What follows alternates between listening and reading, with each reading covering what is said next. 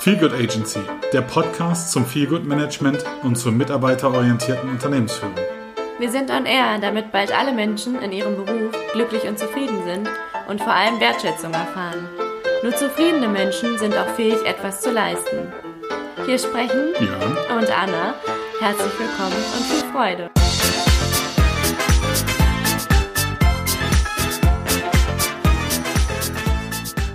Guten Morgen, liebe Anna. Guten Morgen, lieber Björn. Wie schön, dass wir uns endlich wiedersehen, weil du bist ja jetzt super weit weg im entfernten Schweden und ich sitze hier halt noch in Hamburg beziehungsweise Norderstedt. Für gewöhnlich nehmen wir das ja auch immer zusammen auf, ne? Diesmal war ich so unfair und habe mich äh, von Hamburg wegbegeben sozusagen und bin meiner Liebsten gefolgt, die Schweden entdecken und äh, weiterentdecken möchte vor allen Dingen. Also wie gesagt, äh, ja, freue mich auch, dass wir heute Zeit finden und die Hamburg-Schweden-Connection aufrechterhalten.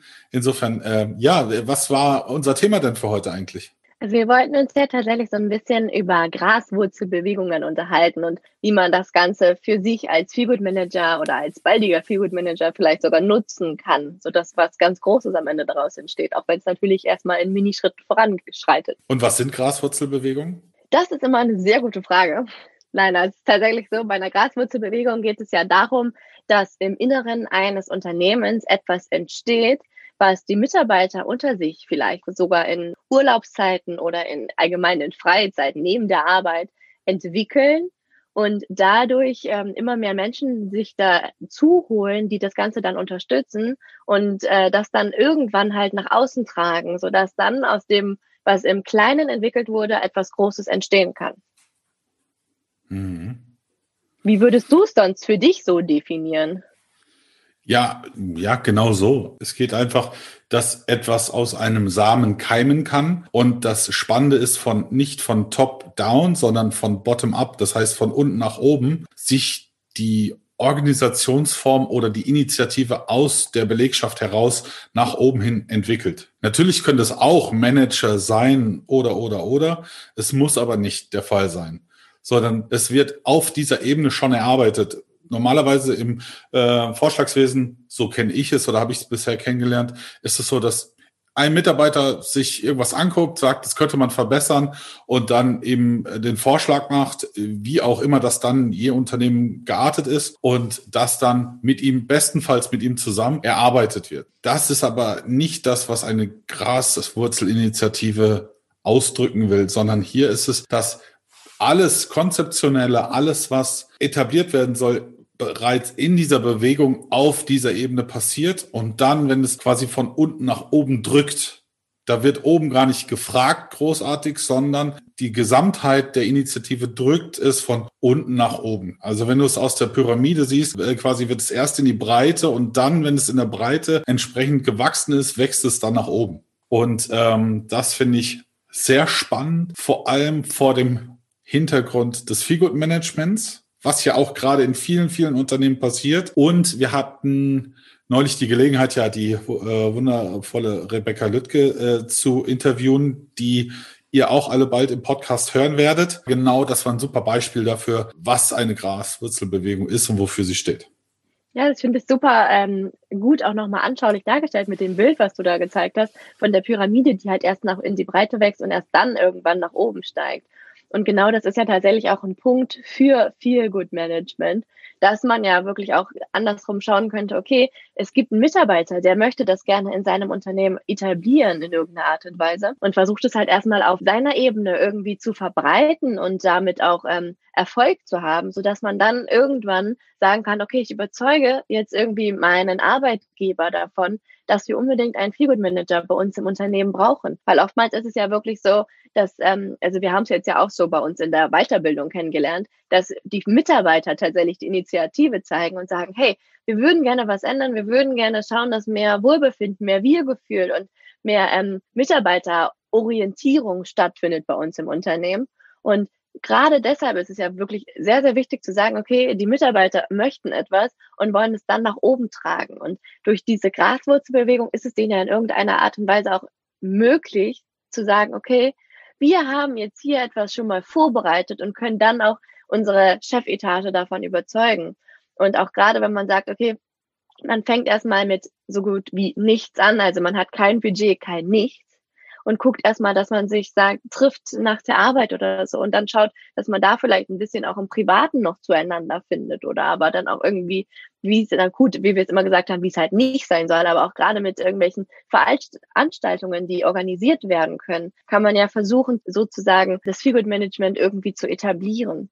Und dann, wenn das gut ankommt und auch diese Menschen dann sagen, okay, wir sind zufrieden mit dem Ganzen und das ist auch irgendwie ein Mehrwert für uns und es kommen immer mehr Menschen auch dazu und treffen sich dann, dass man dann schaut, wie man es weiterentwickelt. Und da ist ja auch gerade diese Graswurzelbewegung beziehungsweise alles so Schritt für Schritt, peu à peu, ein super, super gutes Beispiel.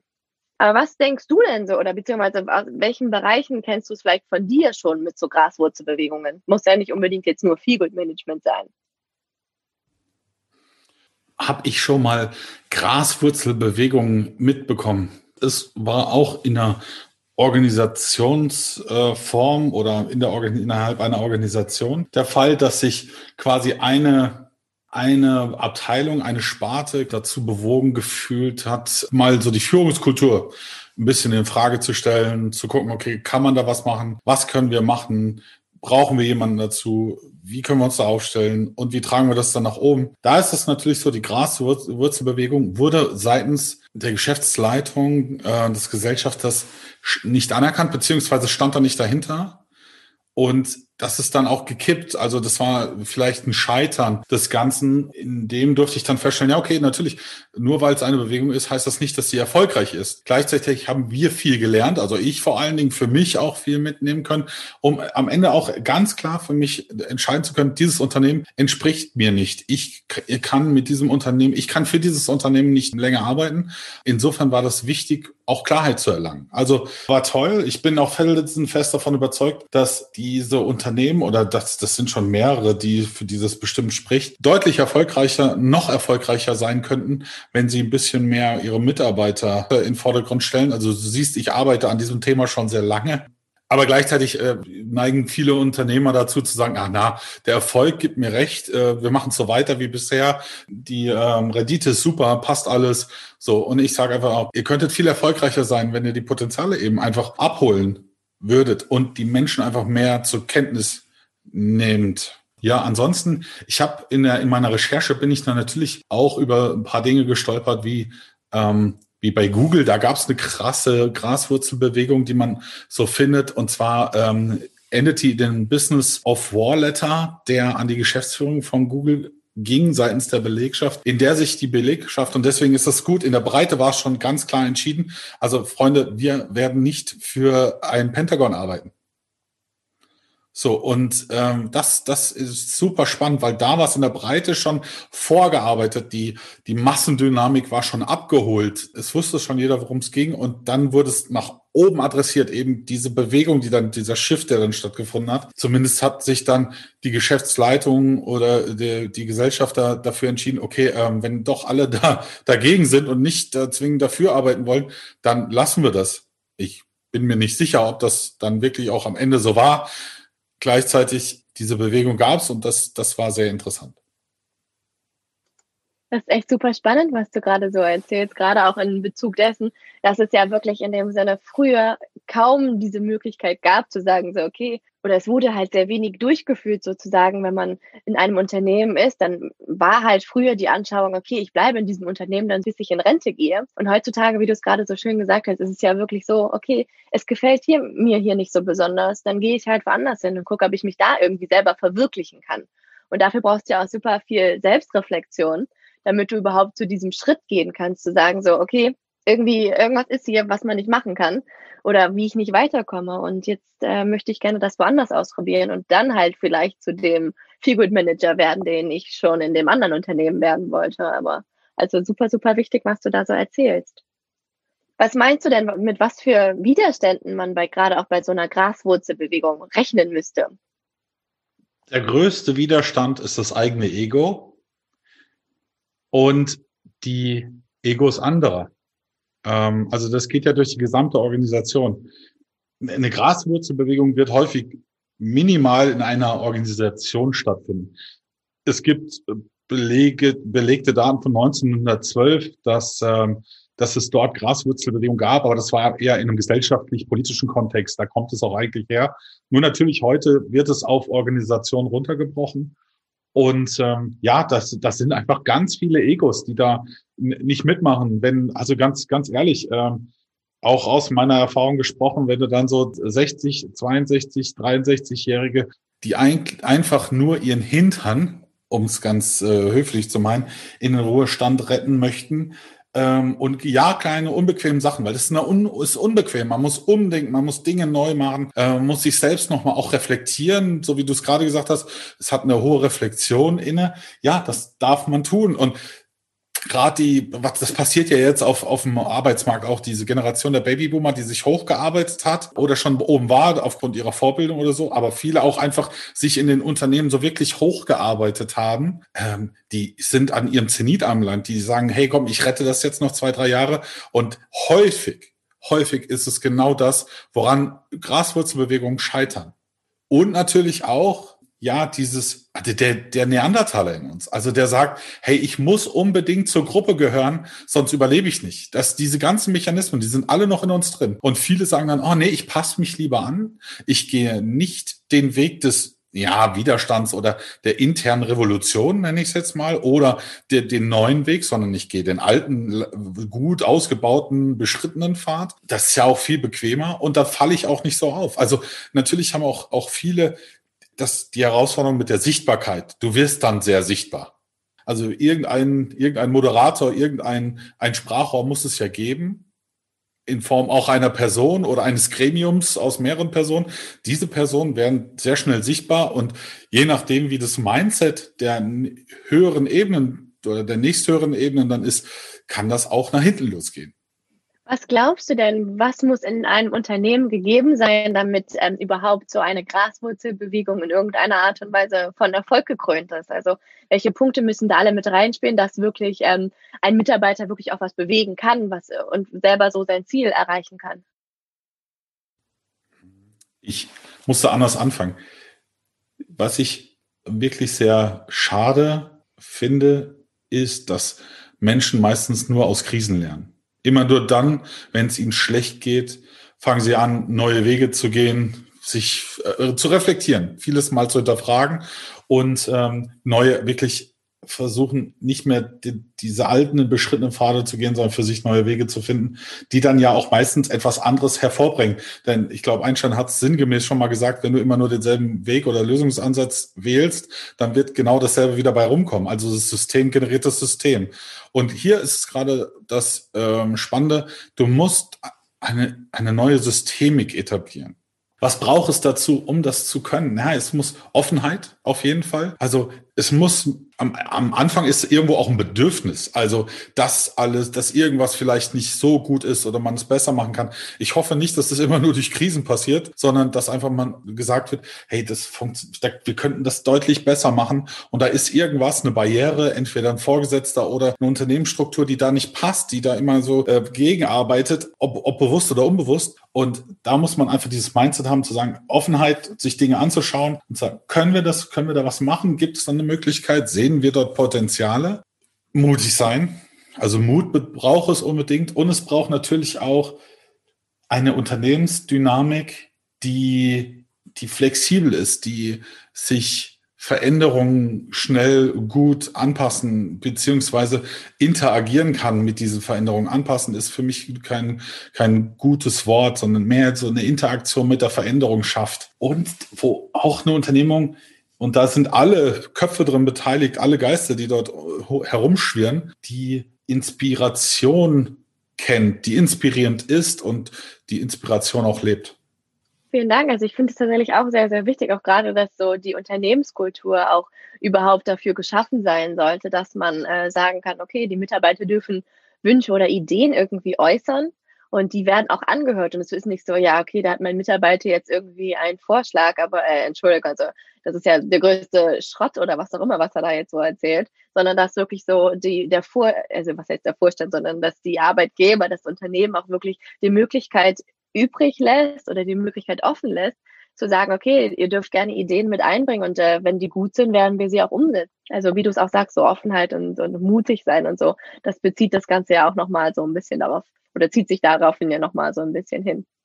Was meinst du denn, was man gerade jetzt auch in Bezug auf, auf Feelgood Management ähm, machen könnte oder was man da so an ähm, Aktionen vielleicht sogar durchführen könnte, um überhaupt so auf so eine, also eine Graswurzelbewegung durchzuführen und überhaupt da irgendwas zu starten oder zu sagen, okay, jetzt irgendwie hier drückt der Schuh und lass uns doch das und das mal erreichen. Also wie kann man versuchen, so Feelgood Management in einem Unternehmen zu etablieren? Also mir ist bewusst natürlich, dass es schwierig ist, jetzt so pauschal zu beantworten, aber was fällt dir jetzt so vielleicht auch in Bezug auf deine Erfahrung dazu so ein?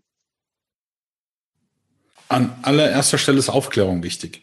Des gesamten Unternehmens. Jedes Einzelnen, also damit die, die Geschäftsführungsebene weiß äh, oder die Unternehmensleitung weiß, worum geht's da, aber auch der Mitarbeiter, also jeder Mitarbeiter, jede Mitarbeiterin weiß, äh, vom Praktikanten, Azubi, whatever. Also einfach alle wissen, was, was verstehen wir vor allen Dingen unter Feelgood Management.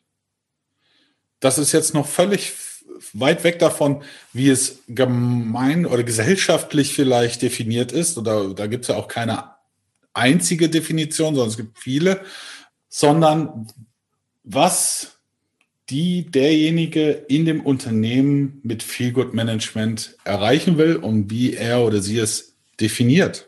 Das ist, glaube ich, das A und O, dass da eine hohe Transparenz ist überhaupt, was, was, wollen wir denn erreichen oder was ist Feel Good Management? Gar nicht erreichen, erreichen ist immer irgendwie zielbehaftet, sondern was ist Feel Good Management und wie möchten wir das hier einsetzen, um zu schauen, welche Potenziale sich aufzeigen. Denn Feel Good Management ist für mich immer ein ganz tolles Tool, um Potenziale zu finden, zu entdecken und eine Plattform zu schaffen, damit sich Potenziale zeigen können.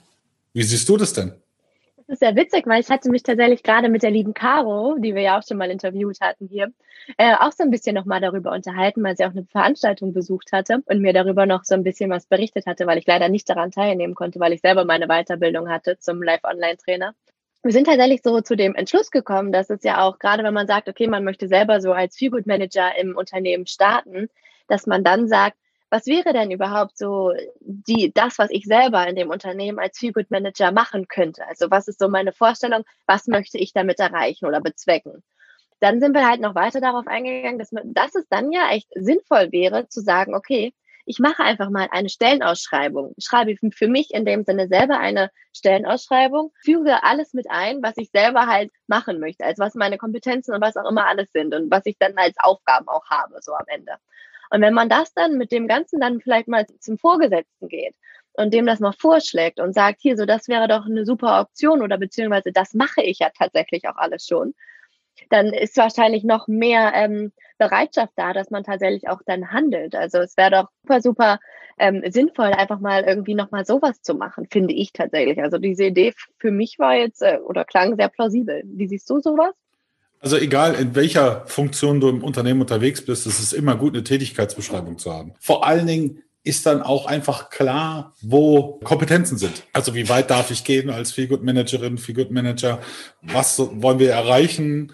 Es fehlt häufig an der genauen Definition wir haben jetzt, oder mir sind jetzt bestimmt zwei, drei, auch fünf potenzielle Feelgood-Managerinnen und Feelgood-Manager begegnet, die mir gesagt haben, hey, also wir haben einfach mal gemacht. Das ist gut. Das ist die Graswurzelbewegung in meiner Definition.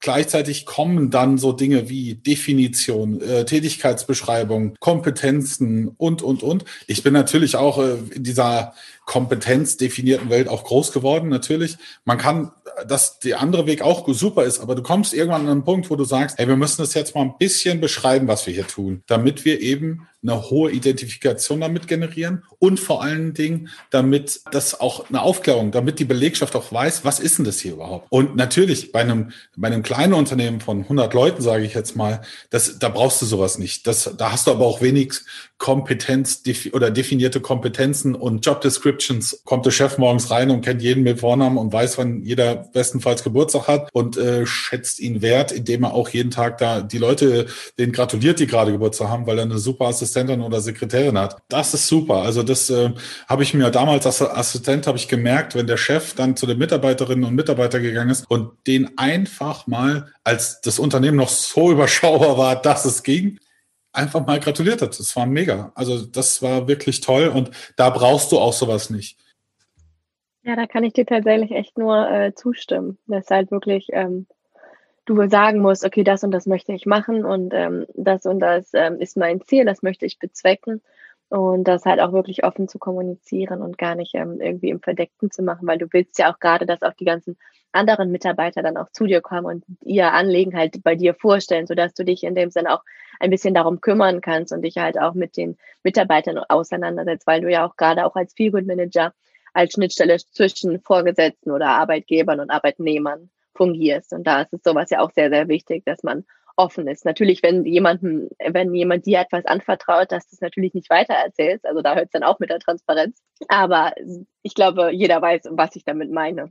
Was glaubst du denn, also was mich jetzt so gerade interessieren würde, auch in Bezug auf, auf diese ganze Pandemie und so weiter und so fort, mit dem ganzen Homeoffice? Wie lässt es sich denn auch, wie lässt sich so eine Graswurzelbewegung denn so online vielleicht sogar veranstalten oder auch gerade so, wenn jeder bei sich zu Hause im Homeoffice sitzt? Wenn du zu Hause bist, hast ja alle Möglichkeiten. Also jeder, der einen PC zu Hause hat, der hat die Möglichkeit, sich mit anderen zu treffen, so wie wir es hier gerade tun. Und das da sprechen auch nicht mal Ländergrenzen dagegen. Also insofern glaube ich, dass an der Graswurzelbewegung, die jetzt fast noch besser keimen kann, als wenn du im alltäglichen Business unterwegs bist. Ich muss da wirklich ähm, jetzt mal ein Buch hernehmen von Gunter Dück, das ist der ehemalige oder einer der ehemaligen CTOs von IBM Deutschland, der ein Buch geschrieben hat mit Namen Schwarmdumm. Und er sagte, du gehst quasi in so eine Managementrunde mit einem IQ von 100 und kommst mit einem IQ von 80 raus. Also ich denke, dass sich viele, viele, wenn sie ganz in ihrem stillen Kämmerlein sitzen, da wiederfinden würden. Und du sitzt teilweise in diesen Runden und denkst, ist das euer Ernst hier, was hier gerade passiert. Aber da sind viele Egos und da ist viel Politik. Und wenn du diese, diese Runden, die wirst du heute auch haben, aber sie sind deutlich zentrierter und konzentrierter. Du musst ja von einem Videocall zum anderen. Also du kannst ja nicht zwei nebenbei machen. Das funktioniert nicht. Und vor allen Dingen, du, du hast nicht so viele Ablenkungen. Ja, Eltern natürlich schon, wenn sie zu Hause die Kinderbetreuung und so, und so weiter machen. Aber es ist eine andere Ablenkung. Also so viele in der Firma, nicht so viel Ablenkung. Da ruft nicht nochmal dein Chef kurz an und sagt, ich habe noch den Job für Sie und den und das müssen Sie auch machen und so und so. Du bist nicht so sichtbar. Du bist weit weg.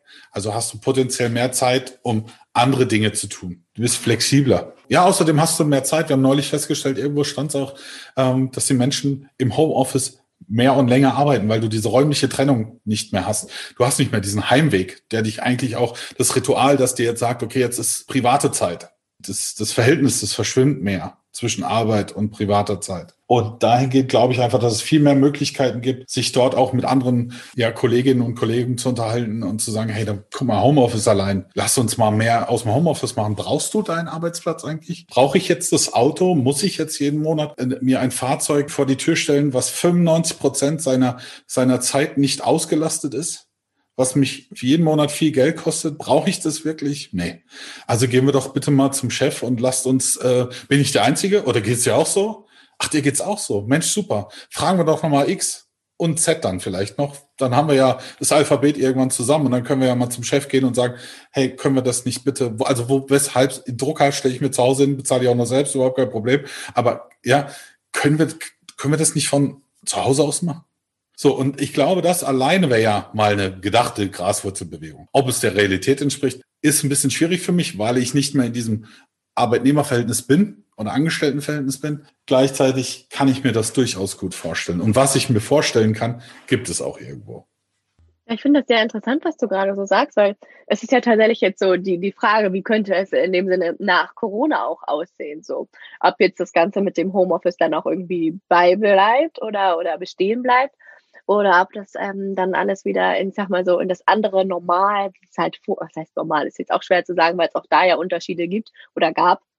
Aber ob es jetzt wieder zurückgeht in das, okay, man ist jetzt doch vermehrt im Office und äh, nicht nur zu Hause, so, dass, ob sich das wieder umdreht oder ob das sogar vielleicht zu bestehen bleibt. Und gerade wo du meintest auch, mit dem, es gibt ja keine Grenzen mehr zwischen privat und beruflich so. Also da ist es ja auch wichtig, nochmal so zu sagen, okay, man könnte ja trotz alledem versuchen, dass man halt eine Struktur beibehält und dass man zur selben Zeit weiterhin aufsteht und dass man dann vielleicht auch sagt, okay, morgens bevor ich arbeite und mich an PC setze, laufe ich vielleicht noch mal eine Runde um den Block, damit ich noch mal ähm, kurz draußen war und von diesem Privaten einfach in etwas Berufliches eintreten kann. Oder aber auch zu sagen, okay, ich mache erstmal oder solange ich jetzt hier arbeite, mache ich sämtliche Telefone aus oder schaue, dass ich meine, meinen privaten Computer vielleicht nicht anhabe, wenn das irgendwie möglich ist. Weil ich kenne es halt tatsächlich sehr oft, weil ich ja auch alles äh, von zu Hause mache und alles halt aus dem Homeoffice kläre und arbeite, dass halt doch mal irgendwie dann das Telefon klingelt und man rangehen muss, obwohl man eigentlich gerade arbeitet oder so, weil da kommen ja doch noch mal andere Ablenkungen, also private Ablenkungen, auch wie du gerade meintest, auch durch die Kinder oder so, die dann nochmal mit äh, hinzukommen und wo man dann sagen kann, okay, die, die möchte man oder kann man vielleicht nicht unbedingt abstellen, weil vielleicht doch, wenn jemand mal vormittags anruft oder so, ist es ja vielleicht doch nochmal wichtig, weil eigentlich weiß ja jeder, dass ich arbeite oder ob das vielleicht sogar noch mehr dann ausgenutzt wird von den Menschen, also von den anderen an Familienangehörigen oder den Freunden, die dann sagen, so, hey, ich habe gerade frei, ich rufe dich jetzt einfach mal an und weiß eigentlich, dass du gerade im Homeoffice arbeitest oder so. Also da kommen ja nochmal andere Ablenkungen und Möglichkeiten oder aber auch Herausforderungen auf einen selber dann hinzu. Also das liegt ja auch an der jeweiligen Diszi oder an der Disziplin des jeweils Einzelnen, zu sagen, okay, das ist meine Arbeitszeit und das ist meine ja, äh, Quality Time oder private Zeit. Das ist wichtig, sich das auch nochmal ins Bewusstsein zu rufen, da auch eine klare Unterscheidung zu treffen um eben nicht zehn Stunden am Tag wieder zu Hause zu arbeiten und nur nicht zu merken, dass es so ist, weil sich die Arbeit anders verteilt. Du arbeitest mal zwei Stunden, dann spielst du mit deinem Kind, ja, du arbeitest zwei Stunden und dann hast du diese Arbeitszeit aber schon wieder vergessen. Und wenn du das fünfmal am Tag machst, da hast du deine zehn Stunden zusammen. Dein äh, werter Arbeitgeber zahlt aber nur acht Stunden.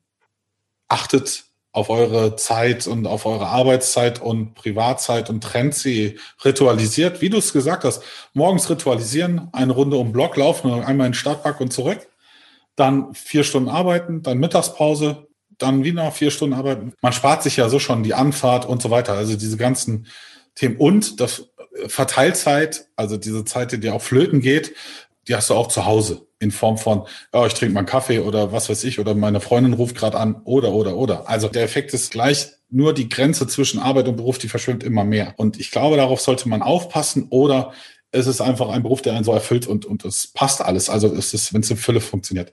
Also du bist ja schon eine sehr junge Vertreterin in der Arbeitswelt. Wie, wie siehst du denn die Arbeitswelt? Und du bist ja auch jemand, der gesellschaftlich antritt, um Themen wie Feelgood Management innerhalb der Gesellschaft, deswegen ja auch unser Podcast, zu etablieren. Also fühlst du dich als Mitgestalterin einer Graswurzelbewegung? Interessante Frage auf jeden Fall. Tatsächlich in irgendeiner Art und Weise ja. Also tatsächlich ist ja auch äh, mein Ziel eher, dass ich halt als externer Feelgood Manager in die Unternehmen dann mit eintreten kann, als jetzt zu sagen, okay, ich bin jetzt intern in einem Unternehmen ähm, ein Feelgood Manager dementsprechend ist es, glaube ich, da auch nochmal so ein bisschen anders zu sehen. Aber es ist auf jeden Fall ähm, ein sehr, sehr wichtiger Punkt zu sagen, okay, ich, mir ist bewusst, dass ich halt etwas, ähm, was für mich halt sehr, sehr wichtig ist und was jetzt auch gerade vielleicht relativ neues Thema tatsächlich ja ist, obwohl es das ja, glaube ich, auch schon seit 2010 oder 2011 so an sich gibt. Aber da trotzdem zu sagen, okay, ich ähm, möchte das halt weiter etablieren und ich möchte auch dieses Thema immer bewusster zu machen und auch sagen, was es ist und was es vielleicht auch nicht ist. Es gibt ja noch sehr, sehr viele Gerüchte oder aber auch falsche Kenntnisse, wenn man das so sagen kann, ähm, in Bezug auf Feelgood Manager. Also dass Feelgood Manager ja gar nicht nur jetzt irgendwelche Veranstaltungen machen oder so weiter und so fort was wir auch schon in einer anderen Folge besprochen hatten. Dementsprechend ist es mir halt ein sehr, sehr wichtiger ähm, Part, das halt rauszutreten oder rauszuschreien und zu sagen, okay, das und das ist mir wichtig und das und das möchte ich halt gerne damit erreichen. Deshalb habe ich ja auch mit dem äh, Michael Stief zusammen die Happy Hour zusammen, wo wir ja auch über Feelgood Management und positive HR auch ähm, sehr reden und das halt auch einmal im Monat dann ähm, so zur Sprache bringen, dass überhaupt da nochmal bewusst gemacht wird, was es überhaupt an Möglichkeiten gibt. Und ich komme ja ursprünglich, also ich habe ja neben der Schule immer angefangen, schon in der Gastronomie zu arbeiten und da auch als Kellnerin. Und da war es für mich halt auch immer wirklich ähm, sehr erschreckend, weil Wertschätzung oder so gab es halt tatsächlich nie dort. Also du konntest dich halt wirklich mal wirklich sehr, sehr gewertschätzt fühlen, wenn du mal vielleicht einen Danke bekommen hast, weil du eine Schicht eingesprungen bist, wo du eigentlich schon längst zu Hause wärst oder Feierabend hättest oder sonst was, aber trotzdem gearbeitet hast oder auch wenn man sagt, okay, man, man schmeißt den Laden eigentlich komplett alleine, obwohl man da eigentlich nur so als, als Aushilfe fungiert oder so. Die Gäste halt auch einfach nur zu dir kommen und aber auch äh, sich immer freuen, wenn du sie bedienst und so weiter und so fort. Also da ist halt mir aufgefallen, dass da irgendwas total falsch läuft und was ich jetzt halt auch anders machen möchte und das auch weiter anderen Menschen mit auf den Weg geben möchte, dass sie halt auch sagen, okay, da läuft irgendwas schief und ich möchte das halt selber auch in die Hand nehmen und sagen, okay, ich kann, weiß, dass ich irgendwie was ändern kann. Also dieses äh, Love it, change it or leave it. Das ist halt mir sehr, sehr wichtig und ich glaube auch, dass wir das auch mit diesem, oder ich weiß, dass wir das auch mit diesem Podcast bezwecken wollen. Nur wir sollten so allmählich aber mal zum Schluss kommen, auch wenn ich noch ewig lange mit dir darüber weitersprechen könnte. Magst du dazu auch noch was sagen? Ich freue mich, dass du da für dich deine Graswurzel gewonnen hast und äh, dabei bist, sie weiterzuentwickeln. Und ähm, ich kann nur jeden anraten, sich Gedanken darüber zu machen, was für eine Arbeitswelt er vorfinden will und wie er sie gestalten möchte.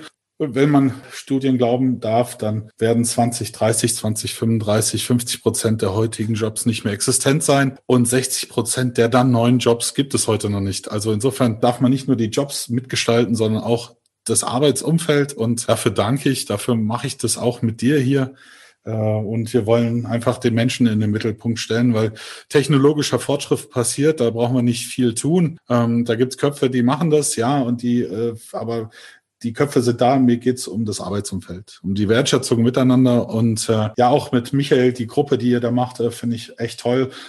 Insofern war es das äh, für die heutige äh, Folge.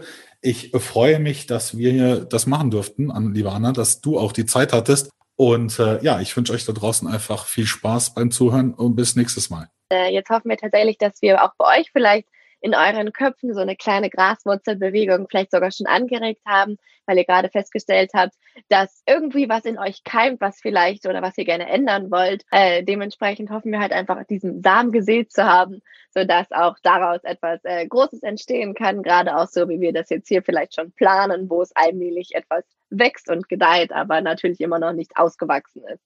Also passt auf euch auf, bleibt gesund und ähm, bis zum nächsten Mal. Ciao.